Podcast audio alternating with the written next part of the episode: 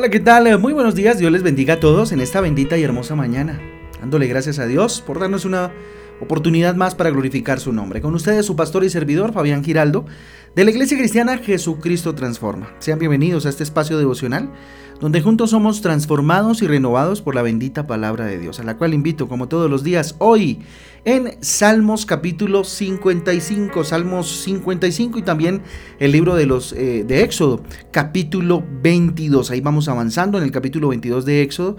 Recuerde que en nuestra guía devocional Transforma usted va a encontrar títulos y versículos que por supuesto le ayudarán a profundizar en la lectura del día de hoy. Así que vayamos rápidamente al Salmo 55 que nos atañe el día de hoy. ¿Cómo salir de una crisis? Título para hoy, ¿cómo salir de una crisis?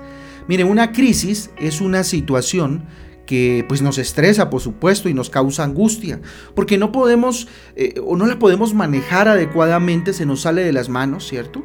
¿Sí? Utilizando métodos a veces mm, a los que estamos acostumbrados y, que nos, pues nos han dado resultados positivos en algún momento, pero que tal vez en este no, ¿sí? Miren, nuestra actitud es determinante frente a una crisis, tanto en la manera de vivir la misma crisis como en el resultado que, eh, obtendremos pues al final, ¿sí? Mire, el inicio de una crisis eh, de cualquier tipo, pues eh, nos va a generar todo tipo de, de angustia, ¿sí? de desesperación, de desesperanza, inclusive al punto de llevarnos a paralizarnos, ¿sí? momentáneamente o, digamos que de alguna manera parcial, ¿verdad? Porque nos encontramos pues ante una situación nueva que no podemos manejar, ¿sí? Ante la cual los recursos que siempre utilizamos pues no funcionan como lo decía hace un momento. Entonces tremendo, imagínense. En muchas áreas de nuestra vida pues podemos estar pasando momentos de crisis, no sé qué le esté pasando a usted, qué esté viviendo usted, ¿sí? Mire, una crisis no es más que un momento de dificultad, ¿sí? O un aprieto momentáneo. Cuando entendemos que es momentáneo, pues sabremos por supuesto que va a pasar, ¿sí? Mire, podemos tener crisis, no sé, económicas, emocionales, sentimentales, académicas, qué sé yo, que se proyectan a nuestra vida física y pueden somatizar, ¿cierto? En quebrantos de salud. Lo primero entonces que debemos saber en una crisis es que eh, qué la está generando, ¿sí? ¿De dónde se está originando? ¿Qué es lo que la está produciendo?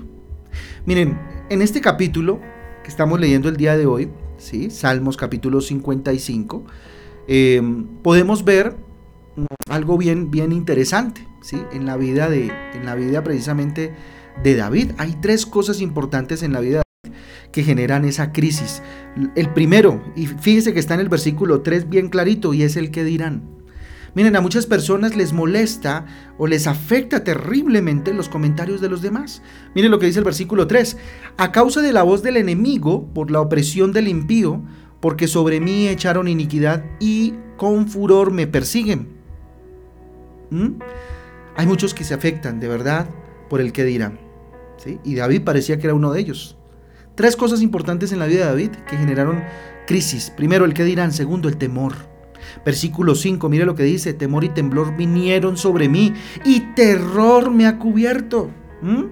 Mire, es normal sentir miedo, ¿sí? O temor frente a alguna situación, pero no es normal que el miedo nos domine, determine nuestras decisiones, eso ya no es normal. El temor podemos, eh, por el temor más bien podemos perder muchas oportunidades de progresar por ese miedo allá en lo profundo de nuestro corazón. Otro punto que generaba crisis en la vida de David y muy seguramente en nuestras vidas es el rechazo de los demás.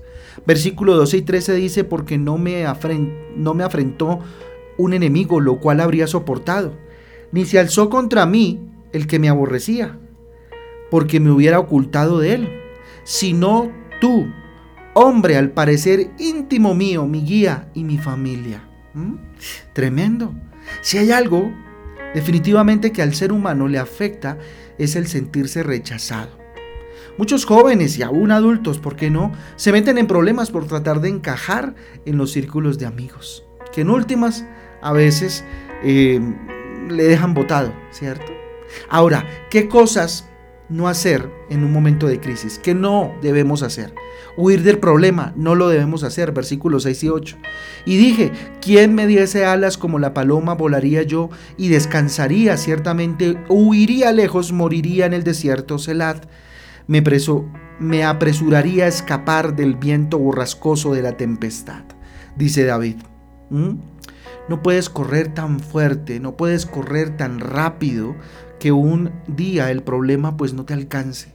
¿Mm? Mejor solución, la mejor solución es enfrentarlo. Así que si tienes un problema, una dificultad, qué sé yo, enfréntalo. Es hora de enfrentarlo. Otro punto que no debemos hacer en momentos de crisis es dejar que se contamine nuestro corazón con odio. No lo permita. Versículo 9 dice, destruyelos. Oh Señor, confunde la lengua de ellos, porque he visto violencia y rencilla en la ciudad. El odio causa amargura, déjeme decirle. La amargura no nos deja disfrutar lo que tenemos, no nos deja disfrutar la vida eterna que, que Jesús nos regaló. Dios no quiere destruir a nuestros enemigos. Él los quiere transformar, así como lo hizo eh, contigo y conmigo en algún momento. Así que, ¿qué sí debemos hacer cuando hay una crisis? ¿Qué es lo que debemos hacer? Confiar en Jesucristo. Primero que todo, versículo 16 dice, en cuanto a mí, a Dios clamaré y Jehová me salvará. Entender que solo Él nos puede dar la verdadera solución, que solo Él, Jesús, nos puede salvar, es un paso grandísimo para salir ¿sí? de la crisis, para saber qué hacer en medio de una crisis. Además, segundo, persistir en oración. Versículo 17 dice, tarde, mañana y mediodía oraré y clamaré y Él oirá mi voz.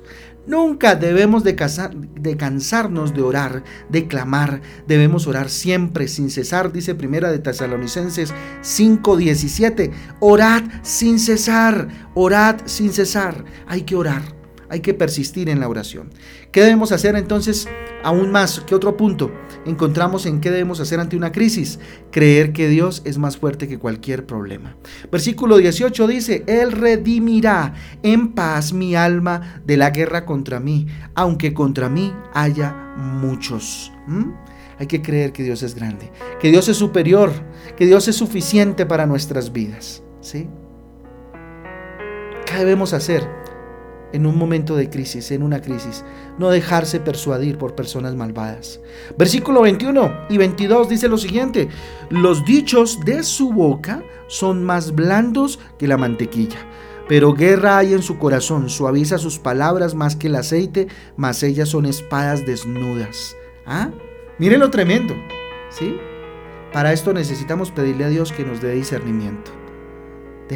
No dejar que nos persuadan otras personas el ambiente y el mundo, sino que nos persuada Dios, ¿cierto? Que nos hable el Señor.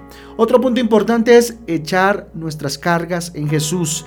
Echar nuestras cargas en Jesús. Repito, echar nuestras cargas en Jesús.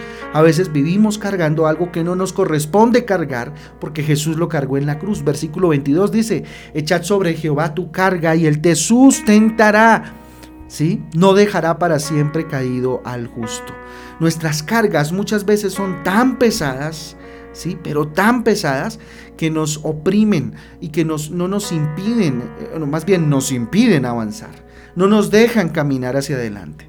Solo Jesucristo puede entonces hacernos libres de toda ansiedad, ¿cierto? Y lo dice en 1 de Pedro 5:7 cuando dice echando toda vuestra ansiedad sobre él porque él tiene cuidado de vosotros. ¿Ah? Tremendo, mire lo que nos dice el Señor. Así que cualquier cambio en las circunstancias causa traumatismos, por supuesto, a lo cual le llamamos crisis. Cada vez que queremos avanzar o lograr algo, nos vamos a encontrar con tropiezos, ¿cierto? Que es necesario para superarlos, ¿sí? Que son necesarios para aprender a superarlos y para desarrollar nuestra fe y nuestra confianza en el Señor. Pensando en este mensaje tan bello, tan bonito, en esta reflexión, les invito a que oremos juntos eh, en esta mañana. Papito Santo, te damos gracias. Tu palabra es maravillosa, Rey eterno y poderoso. ¿Cómo no alabarte, cómo no bendecirte si tú, Señor, nos sacas de las crisis, Dios? Si tú estás siempre dispuesto a sacarnos de ellas. Dígale, Señor, hoy renuncio, Padre Celestial, al que dirán. Hoy renuncio al comentario, que me importe el, comentario de la gente. Hoy renuncio al temor. Hoy renuncio al rechazo, bendito Dios, que pudiese haber recibido de cualquiera de, de las personas que me rodean, inclusive de mi familia. Dígale Dios, no quiero huir más del problema. Bendito Dios, no permito en el nombre de Cristo Jesús que mi corazón siga siendo contaminado, bendito Dios, a través de esta situación. Bendito Padre, yo te ruego que desarrolles en mí la confianza en ti, que persista en oración, bendito Dios, que crea con todo mi corazón lo grande y superior que eres, mi Rey eterno. Y no dejarme persuadir, Dios, por el mundo y sus palabras lisonjeras, por aquellos jóvenes, bendito Dios, o adultos, qué sé yo, los que me rodean, bendito Padre, que puedan persuadirme a que me retire de tu presencia, bendito Dios. Te damos gracias, Padre Santo, a ti la gloria, insisto, a ti el poder para siempre, papá. Te lo pedimos, Señor, en este día al cual consagramos a ti, te rogamos que nos acompañes a donde quiera que vayamos. En el nombre de Jesús, amén y amén. Amén y amén, familia del Devocional Transforma. Un abrazo para todos. Dios me los guarde, Dios me los bendiga. Les amamos y estamos dispuestos a servirles. Un abrazo para todos y chao, chao.